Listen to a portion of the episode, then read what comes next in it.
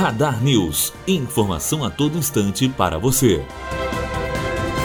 Marcelo Crivella fala em reconstrução do Museu Nacional. O prefeito do Rio de Janeiro foi até o local do incêndio na zona norte da capital e declarou à imprensa possíveis planos de reconstrução do museu. Se a gente imaginar que foi aqui que viveu Dom João, que foi aqui que nasceu Dom Pedro II, é talvez o mais conspícuo de todos os brasileiros da sua geração, é muito triste. É uma tragédia que leva o Rio de Janeiro a amanhecer nessa segunda-feira de luto. Agora, nós vamos reconstruir nosso palácio. Nós temos projetos, nós temos fotografias, temos quadros, pinturas, e é hora de unirmos as forças e reconstruí-lo. Olha, fica difícil a gente dizer agora onde foi que todos falharam, porque isso aqui é um palácio que pertence a, a todos nós.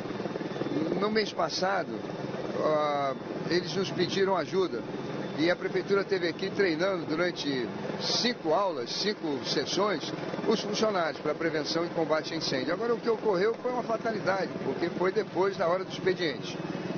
Nós perdemos todo o telhado, perdemos a madeira original de vários móveis e divisórias, perdemos vários objetos que eram muito importantes para nós, muito caros para a história do Rio de Janeiro, mas as fachadas foram preservadas e nós vamos reconstruir o palácio prefeito, a questão de quanto que a gente perdeu nessa história toda? Não, se você for passar, vamos dizer assim, se você lembrar de tudo que ocorreu aqui, não é? de todos os momentos históricos com Dom João, com Dom Pedro I, com Dom Pedro II, é muito difícil a gente poder expressar isso em palavras ou fazer um, um levantamento de números. Quanto nós perdemos? É uma tragédia terrível.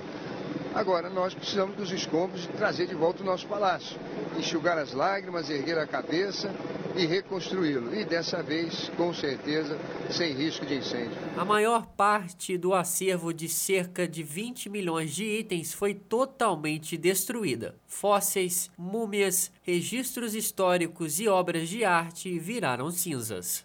Matheus Azevedo aluno do primeiro ano de jornalismo, direto para a rádio Unifoa, formando para a vida. Radar News. Informação a todo instante para você.